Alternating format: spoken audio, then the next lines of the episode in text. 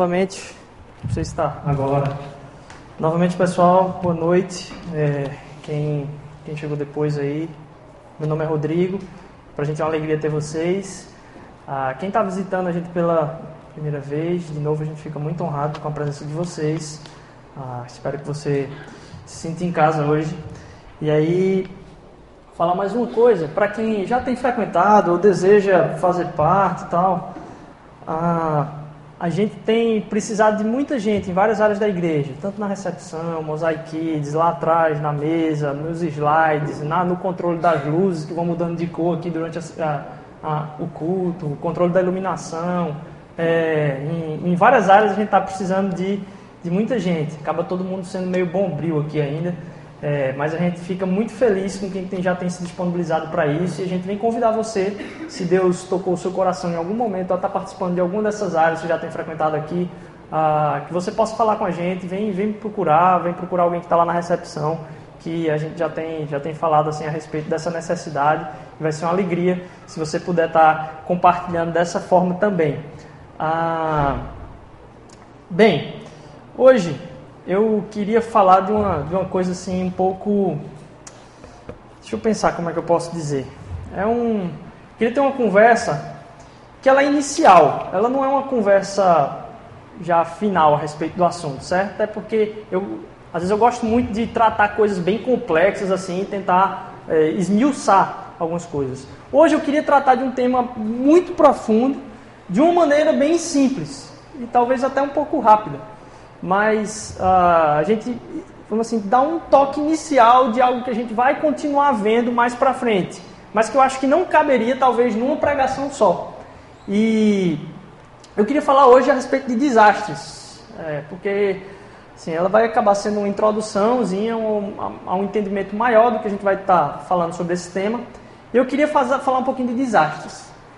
Desastre, o significado do desastre, assim, a gente usa a palavra desastre no Brasil para várias coisas. A gente não tem um significado específico para desastre. Ela pode significar algo que não a gente não consegue evitar, algo que acontece e a gente não consegue evitar. Não tem como a gente segurar aquilo ali. Aquilo aconteceu, eita, aconteceu um desastre. A gente não consegue talvez prever, é uma coisa não previsível. E a gente usa aqui, poxa, aconteceu uma coisa que foi assim, mas foi um acidente, um desastre. A gente acaba trocando ela como um sinônimo de acidente.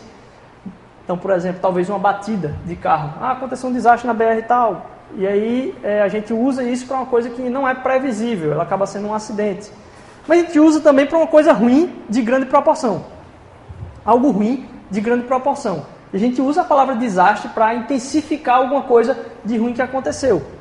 Mas a gente também usa a palavra desastre para alguma coisa que foge do propósito. Então, assim, pode ser um, uma carreta que bateu e matou muita gente numa BR, mas também se um garçom está saindo da cozinha e derruba a bandeja a caminho da mesa, a gente diz às vezes que aconteceu um desastre. É, então a gente usa a palavra de várias formas. E aí o propósito do garçom com a bandeja na mão é fazer com que aquela bandeja chegue à mesa. Se isso não acontece, aconteceu ali um, imprevisto no meio do, do, do caminho que tirou o propósito final de acontecer. Então a gente usa a palavra desastre para várias coisas. E eu queria tratar ela hoje aqui, talvez nesses dois aspectos, na falta de propósito e grandes coisas ruins, assim, de intensidade que acontece na nossa vida. E tem muitas pessoas, eu acredito que aí também, porque eu sou uma delas, que é muito desastrada. Eu sou muito desastrado, mas num nível hard, assim. Eu, se eu estou em casa, assim, eu, sei lá, eu derrubo alguma coisa, abro a geladeira, aí derrubo alguma coisa no chão da geladeira, certo? Abri o congelador, derrubo alguma coisa no chão. Já aconteceu várias vezes. Só que antes disso, eu peguei, sei lá, um suco. E aí eu vou apanhar a coisa que caiu no chão, eu acabo derramando o suco, aí levanta a cabeça e acabo batendo com a cabeça na porta do congelador que ficou aberta. Paloma vive dizendo lá em casa que as coisas ainda vão me matar, as portas abertas que, que acabam ficando. Assim, eu sou muito desastrado, muito desastrado mesmo. Muitas coisas que não deveriam acontecer no caminho acabam acontecendo. E eu acredito que talvez alguns aqui possam passar por isso também. É, e aí eu queria falar hoje, eu queria que vocês abrissem comigo lá em Romanos capítulo 7, versículo de 11 a 13.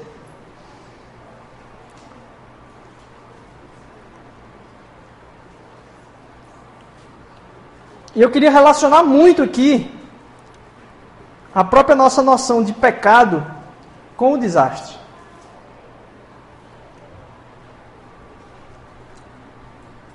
Romanos capítulo 7, carta de Paulo aos Romanos, capítulo 7, os versículos de 11 a 13. Pois o pecado, aproveitando a oportunidade dada pelo mandamento, enganou-me e por meio do mandamento me matou. De fato, a lei é santa e o mandamento é santo, justo e bom. E então, o que é bom se tornou morte em mim? De maneira nenhuma. Mas para que o pecado se mostrasse como pecado, ele produziu morte em mim por meio do que era bom. De modo que por meio do mandamento, ele se mostrasse extremamente pecaminoso. Então, aqui, Paulo não está falando especificamente, assim, não está falando sobre o pecado no geral. Ele está falando no contraponto do pecado e a relação disso que a gente tem no entendimento da lei. Mas esse texto ele trabalha dentro dessa especificidade aí, do que ele está tratando, da natureza do pecado. Algumas coisas que são como o pecado funciona. Então ele diz que o pecado ele aproveita uma oportunidade que é dada. E o pecado acaba enganando através de coisas que são boas. E o pecado, é, principalmente aqui no versículo 13, ele diz que o que é bom acabou se tornando morte em mim de maneira nenhuma. Mas o pecado acabou produzindo morte em mim por meio do que era bom. Ele está falando aqui como o pecado funciona. Ele pegou uma questão específica para tratar, tratar como o pecado funciona no geral. O pecado acaba produzindo morte. É uma semente que vai crescendo aos poucos e acaba produzindo essa morte dentro da gente. E eu queria falar sobre três coisas hoje aqui, bem por cima assim a respeito desse tema, mas que eu acho que são muito práticos para a nossa vida. O mito do pecado, o endereço do pecado e o caminho do pecado. Eu queria falar sobre o mito do, do pecado, o endereço do pecado e o caminho do pecado. Primeiro, o mito do pecado. Dois mitos eu gostaria de tratar aqui. O primeiro é o mito da queda. É aquele mito que as pessoas falam a respeito de pessoas que, vamos assim, vacilaram e aconteceu uma coisa ruim com elas. A pessoa pecou e aí a gente acaba tratando aquela palavra, como a gente já usou aqui, como a queda da pessoa. E eu não acredito no pecado sendo tratado como uma queda. A figura que é uma queda é alguém que ou tropeçou em alguma coisa ou caiu de um abismo, por exemplo, a pessoa caiu no abismo do pecado, a gente fala às vezes. Mas eu acredito que como o pecado vem transformar-se em raízes de morte na nossa vida, está muito mais ligado com o afogamento. A imagem que eu tenho não é de alguém tropeçando ou de alguém caindo de uma altura muito grande. É de alguém que aos poucos vai sendo deixado enganar e vai entrando no mar aos pouquinhos ali. E quando percebe, aqueles passinhos aos poucos ali não estão fazendo diferença. Mas em algum momento da trajetória, a água vai estar no queixo. E às vezes, nesse momento, se acontecer alguma coisa ali, a gente fica sem chão. Literalmente. Porque um passo a mais, talvez você fique debaixo d'água. Então o pecado acaba trabalhando na vida da gente não como uma coisa que acontece abruptamente. O primeiro mito é o mito da queda. A gente vai cedendo aos poucos. A gente não percebe que é um passo pequeno numa direção de morte, numa direção, como na figura que eu utilizei aqui, de um afogamento. A gente não está percebendo, porque um abismo é algo que você percebe muito claramente.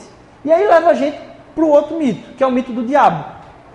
O diabo nunca, nunca, nunca se apresenta como aquilo que é mostrado sei lá, a imagem que a gente tem desde pequenininho, no, sei lá, Turma da Mônica, ou sei lá o que, que é aquele cara vermelhinho com chifre, o fogo atrás, o tridente na mão. É... Essa não é a forma que o diabo se apresenta pra gente. Na verdade, o pecado se apresenta pra gente de, de uma forma muito gostosa, de muita satisfação. O pecado, vamos dizer assim, se apresenta às vezes com aquilo que é o melhor para você. Você acha que é o melhor para você. É, e aí, assim, às vezes,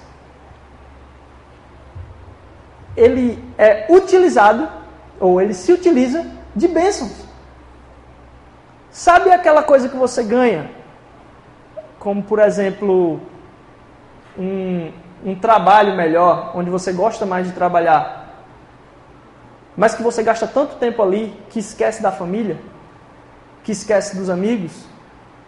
Sabe aquele gadget ou aquela coisa de entretenimento que você super gosta, que você acaba de receber, mas por causa daquilo ali você gasta tanto tempo naquilo que esquece de novo da família, de coisas que são muito mais importantes?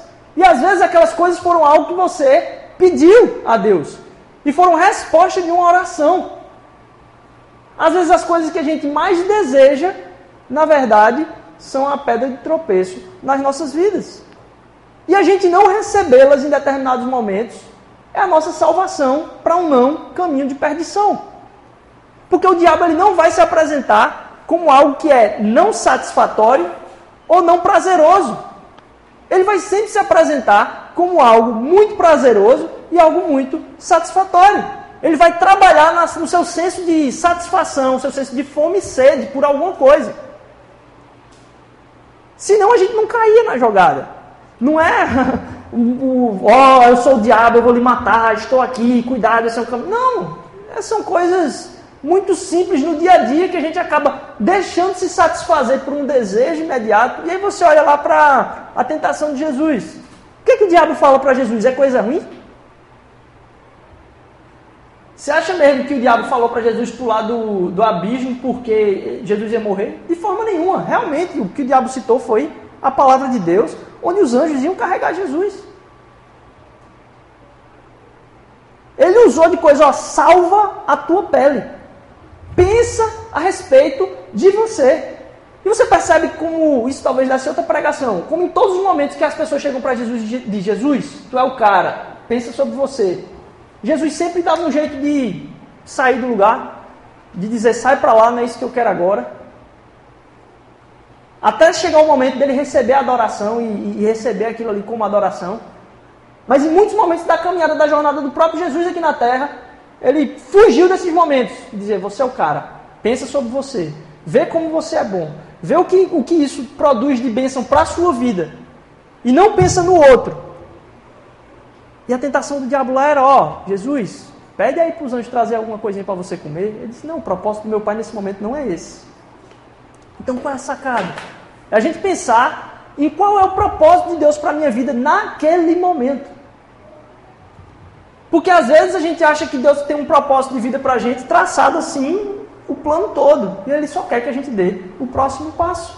E o próximo passo faz toda a diferença. Porque vai importar em qual direção você está indo. O próximo passo seu muda toda a sua direção. Às vezes a gente fica pensando tanto no caminho final, na nossa chegada, a gente não para para pensar que o próximo passo ele é definitivo na direção que a gente está tomando. E às vezes a gente continua caminhando na direção errada por achar que a gente não vai chegar no, no lugar certo com o próximo passo. Não vai mesmo. Mas se não der o próximo passo, é o caminho de morte certo. Então muitas vezes a gente tem que pensar: poxa, o que é que está me satisfazendo que não agrada o propósito de Deus? Porque às vezes o desastre é uma falta desse propósito. Deus sabe o que é melhor para você. Olha a quantidade de gente que fala assim, ó, você sabe o que é melhor para você. Já ouviu aquela frase? Não, cara, faça, faça, você sabe o que é melhor para você. E tem tanta gente que engole isso como se fosse verdade. E eu queria que você parasse um segundo para pensar sobre a quantidade de gente sem noção com qual você se relaciona que não tem a mínima noção de realidade, é completamente tapado, e você sabe que se tomar uma decisão por si própria, vai lascar com a própria vida. Será que essa frase é realmente verdade? A gente só usa essa frase, parece que muito pela nossa noção de quem a gente é e que a gente sabe que, qual é o nosso caminho, o nosso caminho a ser tomado. Mas se você olhasse para as pessoas sem noção que estão ao seu redor, você nunca diria essa frase, porque você sabe que ia ser, de novo, um desastre. A questão é, eu e você também não conseguimos enxergar o todo. Então, se a gente tomar as decisões por nossa própria mente, será um desastre. O caminho distante de Deus sempre é um desastre. Então, o mito do pecado, porque ele faz conviver você com uma satisfação, ou uma vontade de ter essa satisfação. Ao mesmo tempo, e eu queria que você entendesse isso, ele te dá uma satisfação, ou uma vontade de satisfação, ao mesmo tempo que te dá uma crescente falta de paz. Ao mesmo tempo que você está se tornando satisfeito naquilo que você deseja, Você está se tornando cada vez mais com menos paz no seu interior. Então são coisas sempre boas que tiram e acabam tirando a sua própria paz. E a paz está muito relacionada com relacionamentos, a gente vai ver isso aqui um pouco mais para frente. Acaba sendo sempre uma coisa boa, porque a coisa ruim é só a consequência. Então, primeiro o mito do pecado, o mito da queda e o mito do diabo. Depois o endereço do pecado. Porque a gente pode imaginar que é o ambiente que a gente vive, que são as pessoas com quem a gente se relaciona, é às vezes a falta de fazer uma devocional simplesmente, que ajuda pra caramba, muito nesse, nessa caminhada com Deus. Mas não é o problema. O problema não é a falta de devocional, o problema não é as pessoas com quem você se relaciona, o problema não é o ambiente qual você frequenta. O problema é você. O problema sou eu e você. Enquanto a gente não entender que o problema não está fora, ele está dentro, a gente vai continuar no mesmo caminho de desentendimento a respeito de Deus. Eu queria ler um outro trecho com você aqui, se você quiser abrir e acompanhar comigo. Está lá em Marcos capítulo 7. A gente estava em Romanos capítulo 7. Agora vamos lá para Marcos capítulo 7, versículos de 20 a 23. Marcos capítulo 7. É, esse é um trecho a respeito do que Jesus está falando do que é que é puro, o que é que é impuro. Os religiosos estavam lá apontando o dedo, dizendo o que, é que era puro, o que é que é impuro. E aí, em Marcos capítulo 7, versículos de 20 a 23, diz Jesus. Eu gostaria de um copo d'água aí, eu estou já perdendo a voz aqui, se alguém puder trazer, eu agradeço. E continuou Jesus, Marcos capítulo 7, 20 a 23. O que sai do homem é o que torna impuro Pois interior do coração dos homens é que vem os maus pensamentos, as imoralidades sexuais, os roubos, os homicídios, os adultérios, as cobiças, as maldades, o engano, a devassidão, a inveja, a calúnia, a arrogância e a insensatez. Todos esses males vêm de dentro e tornam o homem impuro. Então o problema não está fora. Enquanto a gente não entender que o nosso crescimento, que o nosso crescimento ele vem em arrependimento, que ele em perceber e confessar a Deus o quanto nós estamos distante dele, o quanto o problema somos nós, a gente não está atacando a natureza do pecado. Ou como a gente falou lá em cima, como o pecado funciona. Porque o endereço do pecado ele não é externo. O endereço do pecado ele é interno. E aí a gente vê é, essa crítica à sociedade muito consumista, em como isso funciona, e que a gente. Isso gerou, a gente já compartilhou aqui, uma fuga, às vezes, da igreja de experimentar ou de se relacionar com aquilo que está sendo vivenciado no mundo para influenciar para o bem. A gente acaba fugindo. E uma das correntes mais, vamos dizer assim, profundas do que a gente acredita ser santidade, é, ou o entendimento de senso comum da população a respeito de santidade, são os monges. Os monges são os caras mais santos. Perdão. Os monges são os caras mais santos. Por quê? Eles são os caras que se isolam. Porque o problema está aqui. Eu vou para lá, cuidar do meu interior, cuidar da minha vida, porque aqui é contaminado. Eu tenho que me isolar de tudo, porque o problema está aqui no externo. Então eu vou para lá, ficar out desse mundo corrompido aqui e vou tratar isso para que o meu crescimento venha de um isolamento daquilo que é externo. Isso nunca acaba. E as pessoas vão para esses monastérios aí, dizem que tem a vida transformada a respeito do entendimento delas e tal. Mas o problema continua lá dentro, não importa o quanto ela tenha sido mudada. Porque a palavra de Deus vem dizer o problema está aí dentro de você, meu amigo. E ele não vai sair do dia para a noite e muito menos ele não vai deixar de te acompanhar. Talvez seja uma luta para a sua vida toda. Uma luta para a vida toda. Então o endereço do pecado ele não é externo, ele é interno. E a gente acaba cultivando essa mentalidade do monge ou essa mentalidade do monastério que a gente precisa deixar as coisas aqui. Lógico, tem muita coisa que você precisa deixar na sua vida, é verdade, que estão acabando com você, rapaz. Pouco a pouco, lhe afogando, como a gente falou. Mas a saída é você entender que o problema está dentro de você. E você vai se afastar não porque aquilo é o problema, mas porque você não consegue, por causa do que você tem dentro de você, vivenciar aquilo ali. Então você tem que sair, não pela coisa, mas por você. Porque você precisa ser trabalhado. E a gente acaba botando a culpa nas coisas e diz, eu preciso me distanciar daquilo ali, cara. Disse, não, eu não aguento ficar perto disso aqui. Eu não aguento ficar perto disso aqui. E aí, vamos pegar um exemplo aqui, eu pensei agora. Um exemplo aqui, sabe homens, homens que trabalham, sabem muito bem o que eu estou falando. É, sempre quando juntam mais de três, três homens, em alguma roda, em algum momento vai se falar de mulher. Em algum momento vai se falar de mulher. E a respeito de sexualidade de mulher. Sexualidade de mulher. E a tendência do homem é tratar o problema como impureza. E aí todo mundo acaba apontando, ih, cara, tá molenga demais, não sei o quê, acaba tirando onda com a, com a tua cara. Ou então no grupo de WhatsApp, né? Porque eu sei aí que a, a, brincadeira não é, não é simples, é barra pesada. E acaba dizendo, não, eu não, bem, eu não posso me aproximar disso. Eu disse, não, cara, eu tenho um problema com isso aí. Isso aí vai me atingir do mesmo jeito que atinge a você, cara. O problema está dentro de mim. Por que, que a gente tem dificuldade de assumir os nossos pecados? Esse problema está aqui dentro, então eu vou me afastar, não é porque. Ah, não, é porque é um problema meu, cara. E eu sei que isso aí vai me corromper, porque eu sou corrompido. Então eu acabo saindo das coisas, não porque, ah, vou me tornar impuro chegando perto delas. Não, meu coração é impuro e eu sei o que vai causar no meu coração eu consumir isso aí. E eu acabo entendendo que o endereço do pecado ele é interno. Da mesma forma para as mulheres, a respeito das tentações, que é, é, é muito mais sutil na vida das mulheres a respeito da sexualidade. É aquela revista que sempre tem um quadrinho lá, ah, notícias a respeito sobre curiosidade, mas você sabe o que produz no seu coração, a sua vontade de conquistar através da sensualidade, ah, o poder que vocês têm a respeito do, do, do, da vida do homem, sem ele perceber, o cara é muito mais tapado mesmo. Normalmente o cara não sabe, a mulher consegue fazer o jogo todinho, ele já está dentro e você não, não consegue perceber. O cara é, é muito mané mesmo. Mas as mulheres têm uma visão de futuro muito maior. E por achar que não, esse é o jeito, não é jeito de mulher não, cara. Assume que tem essa dificuldade também. Dizer, eu não quero lutar sobre isso, eu não quero conseguir conquistar as pessoas a, a partir desse, dessa via aqui. Eu sei que Deus tem alguém separado para mim, meu amigo. E eu vou confiar que Deus vai honrar esse chamado, não eu atraindo alguém por um meio que eu estou passando o laço ali nele sem ele perceber. Não. A gente vai acabar conhecendo alguém que realmente vai me desejar por aquilo que eu sou. E não por aquilo que ele deseja consumir, simplesmente. Então está dentro da gente. Enquanto a gente não assumir as nossas próprias dificuldades, a gente nunca vai caminhar para fora da natureza do pecado. E para isso relacionamentos são necessários, então. Se eu não posso me isolar, os relacionamentos eles são necessários para trabalhar a minha pecaminosidade. E a minha confissão em caminhar junto com outras pessoas é altamente necessária.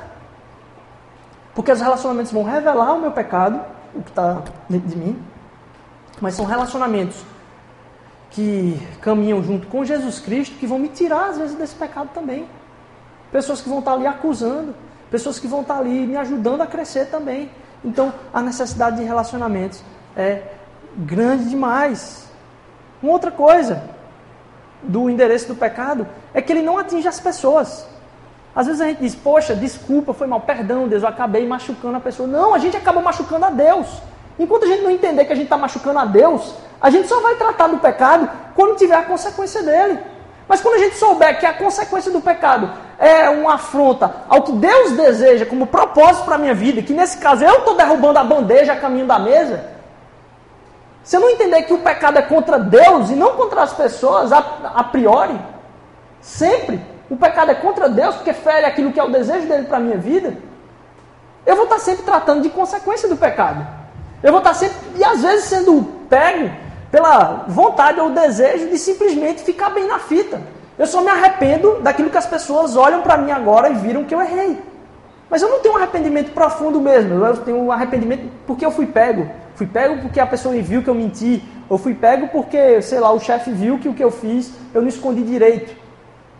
Quando a gente entende que o pecado, o endereço de atingir é uma relação com Deus, a gente acaba priorizando o quê? O relacionamento com Deus. O mito do pecado, o destino do pecado, o, endereço do pecado e agora o caminho do pecado.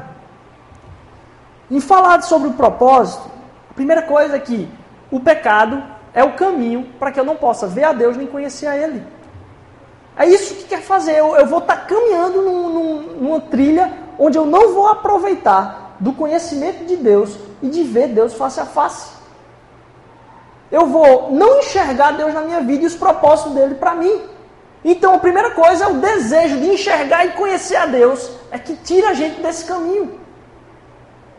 Se a gente não tiver a noção de que a gente precisa de Deus e que ver a Deus é essencial para as nossas vidas, conhecer cada vez mais o seu caráter é essencial para as nossas vidas, em tudo, a gente não vai perceber o essencial da própria vida. E o que, é que vai importar todo o resto?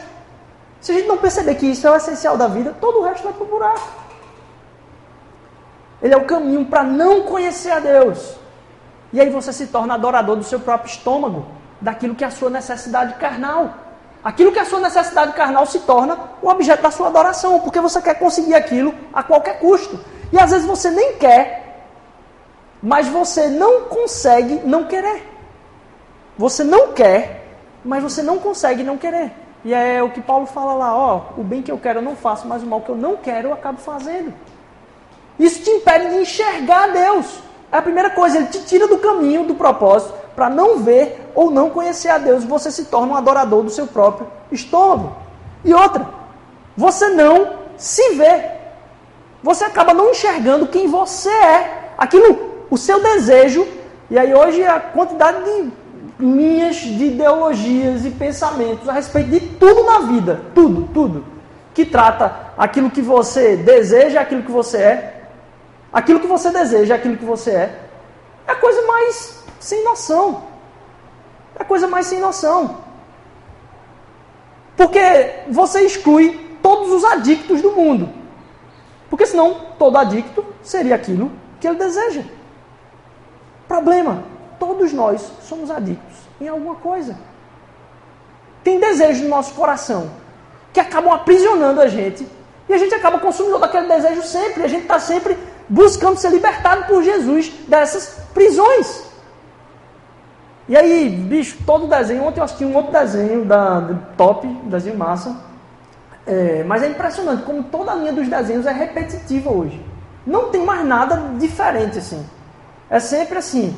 Ah, fulaninho está é, tá muito preso em casa, o pai quer proteger, não quer deixar sair, e aí tem um mundo lá fora que é muito mais bonito, que vai tratar a respeito da liberdade, e você tem que conhecer o mundo lá fora, porque você pode ser aquilo que você quiser ser, e aí você vai conseguir tudo que você quiser na vida. Poxa, massa! Verdade, a gente teve uma educação muito repressora em muitos aspectos. Mas uma mentirazinha bonita para cair no nosso coração é que o nosso desejo é o que guia a gente. Coração do homem é enganoso, é isso que a palavra fala. Então a gente não confia no que o nosso coração diz, a gente confia no que Deus diz a respeito da gente, que está escrito aqui. E as pessoas que não seguem isso acabam, vamos dizer assim, se convencendo de que a vida é isso mesmo. O mundo hoje, eu não vou tratar disso aqui, mas o mundo hoje vive uma desesperança total a respeito de tudo. Nada mais de vitória, de, de, de coisas belas na vida importa mais, porque já se concluiu que não é possível experimentar uma vida que se vale a pena. O que é, que é a solução? Corra, a morte chega rápido. Aproveite o máximo que você puder agora, com o que você estiver surgindo, mas não pense a respeito do que é o significado da sua vida, para o que ela existe. Não, isso aí são pensamentos muito grandes. É aquela questão do cachorro. Você bota o prato de ração, ele fica ali.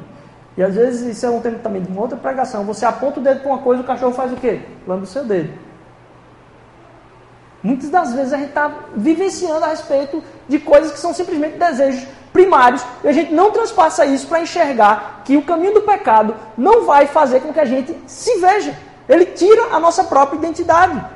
A gente não sabe os caminhos do pecado, a gente não sabe os caminhos do propósito de Deus também, porque a gente não tem a visão do todo. Ah, Rodrigo, a gente não sabe os propósitos de Deus? Não, a gente não tem todas as consequências do propósito de Deus nas nossas vidas, não, porque a gente não tem a visão do todo, por isso que a gente precisa confiar em Deus. Confiar em Deus. E no que ele diz para nós, cada dia a gente acredita num Deus que é relacional. E ele conversa conosco, ele coloca coisas e situações na nossa vida que vão cada vez mais confirmando, dando paz a respeito daquilo que a gente está conversando com ele. Uma conversa que é contínua, não para. E aí é, você pega o exemplo de Abraão lá, ele diz, ó, oh, você vai ser uma bênção para todas as pessoas da terra. E através da linhagem de Abraão tem quem? Jesus Cristo. E está aqui a gente hoje. Será que Abraão tinha a noção dos propósitos de Deus para que ele desse o passo no caminho de Deus e não no caminho do pecado na vida dele? Que ele aceitasse a jornada de Deus para a vida dele? Será que ele tinha noção de onde isso ia chegar? Não. Da mesma forma, e você, a gente não tem ideia do quanto a gente pode abençoar a vida de pessoas com coisas simples. Com coisas simples. Uma pessoa que é refugiada, às vezes sai do refúgio e é, vamos dizer assim, encontra asilo na casa de alguém. A pessoa abriu a porta para aquela pessoa ali, daqui a pouco a pessoa sai dali, escreve um livro que abençoa a vida de várias pessoas. A pessoa que abriu a porta para ela sabia daquilo? Não sabia. Eu e você, a gente não sabe o quanto os propósitos de Deus podem usar a nossa vida para abençoar a vida de outros. A sua conversa no trabalho, a forma como você vai pensando em ir para o seu trabalho para abençoar as pessoas, ir para a sua universidade, de se relacionar com pessoas para abençoar a vida dela. Você não tem ideia de onde os propósitos de Deus podem levar aquilo que ele promete para você. Mas a gente também não tem ideia de como o pecado acaba destruindo nossas vidas. E a imagem que eu tenho a respeito disso é de uma árvore, que a gente planta uma sementinha lá. Mas às vezes, quando a árvore é plantada dentro de uma casa ou num cercado dentro da casa ali, já aconteceu em vizinhos da minha, da minha avó, às vezes a raiz acaba destruindo todo o alicerce da casa. Por mais forte que seja, às vezes as raízes acabam destruindo o alicerce da casa. Você não tem ideia do que o cultivar daquele pecado na sua vida até onde pode levar ele. Da mesma forma que o propósito de Deus, você não sabe onde ele pode te levar. As consequências eternas desse pecado você não conhece. Quantas famílias podem ser destruídas por causa disso que você está cultivando na sua vida, a partir da sua própria família? Relacionamentos quebrados, você não tem ideia do como isso vai ecoar eternamente. E aí é impressionante como Lewis fala lá em, em O Grande Abismo, a respeito do, do, do, do inferno. Ele diz que só tem duas pessoas dois tipos de pessoas na face da terra. Aquelas pessoas que dizem, Deus, seja feita a tua vontade, e aquelas pessoas que Deus fala, seja feita a sua vontade.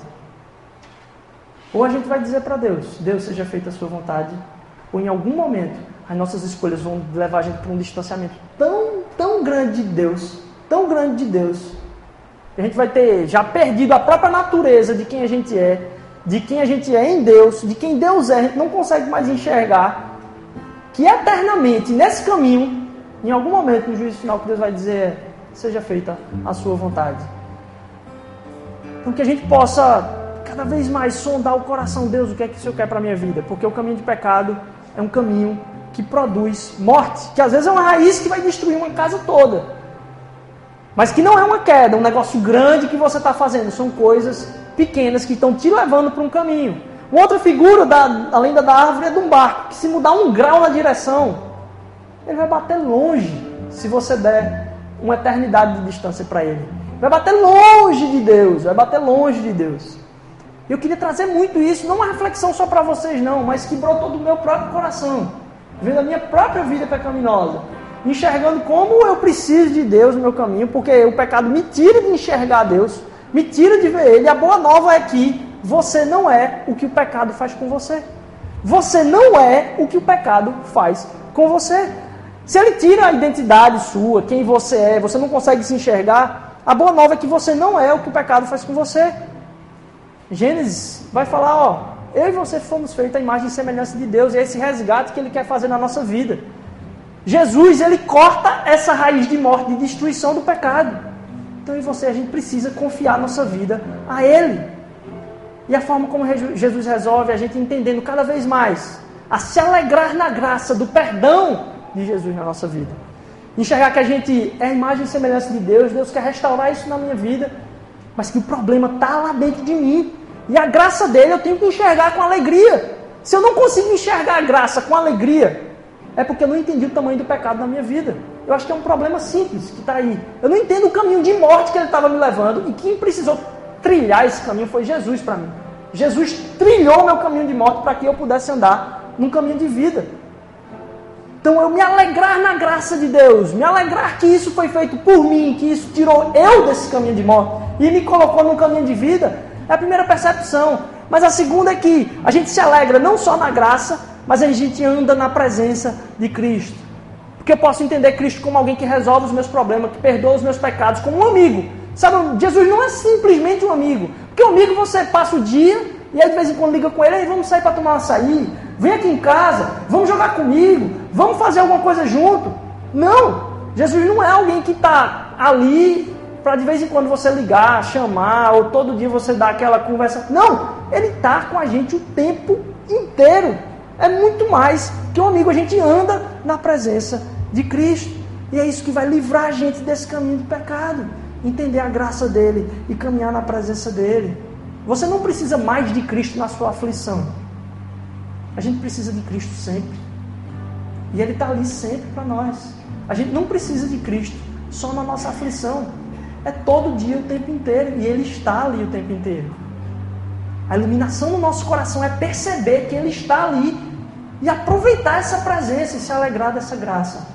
Que a gente possa cada dia mais entender que esse pecado produz morte que existem esses mitos do pecado que acontecem abruptamente, mas que o diabo está rondando os meus desejos, assim, mostrando eles, ó, aproveita disso aqui, caminho de destruição para sua vida, bom para você, bom para você, bom para você. E você vai, quem vai tirando isso de nós é Cristo, com a presença dele nas nossas vidas. O mito do pecado, o endereço dele que mora dentro de nós, mas o caminho do pecado, que é um caminho que nos afasta de Deus, enxergar Deus e nos enxergar e Cristo é a luz que traz de novo a nossa própria identidade e a natureza de Deus no relacionamento comigo. Me livra desse caminho de morte me coloca num caminho de conhecer cada dia mais a Deus. Mas eu posso andar na presença dEle e me alegrar na graça de Jesus Cristo. Amém? Senhor Jesus, eu venho te agradecer por, por esse dia, venho te louvar pela presença das pessoas aqui, Senhor Deus, venho te agradecer porque a gente está aqui junto nessa jornada, Senhor Jesus, e a gente sabe o quanto nós precisamos do Senhor, Pai o quanto nós precisamos de Ti, Senhor Deus. Vem habitar no nosso coração, Senhor Deus. Faz com que a gente, nessa semana, a gente ande na Tua presença e a gente se alegre na Tua graça, Senhor Jesus. O Senhor foi aquele que nos tirou de um caminho de morte, Senhor Deus, e nos trouxe para um caminho de vida, Pai. O Senhor é aquele que nos tira do caminho de morte a cada dia, Senhor Deus, e nos leva para um caminho de vida eterna, Senhor Deus. Aquilo que vinha para produzir morte na nossa vida, Senhor Deus gerou a tua morte, Senhor Jesus, para que a gente pudesse ter vida em Deus, Pai, através da tua morte, Pai. A morte e ressurreição, que agora tu vives para sempre, Senhor Jesus. Eu te agradeço porque essa vitória é eterna e a tua presença também é eterna nas nossas vidas, Senhor Deus. Que a gente possa aproveitar dessa presença eterna, Senhor Jesus, dar uma semana de paz para todo mundo aqui, Pai. Que a gente possa sair daqui inspirado a andar na tua presença e se alegrar na tua graça. Em nome de Jesus, repreende todo o intento do inimigo, Senhor Deus, de trabalhar no caminho de morte na vida dessas pessoas, Senhor Jesus. Tira elas do caminho do pecado, Senhor Deus. É o que eu te peço e agradeço em nome de Jesus. Amém. Amém.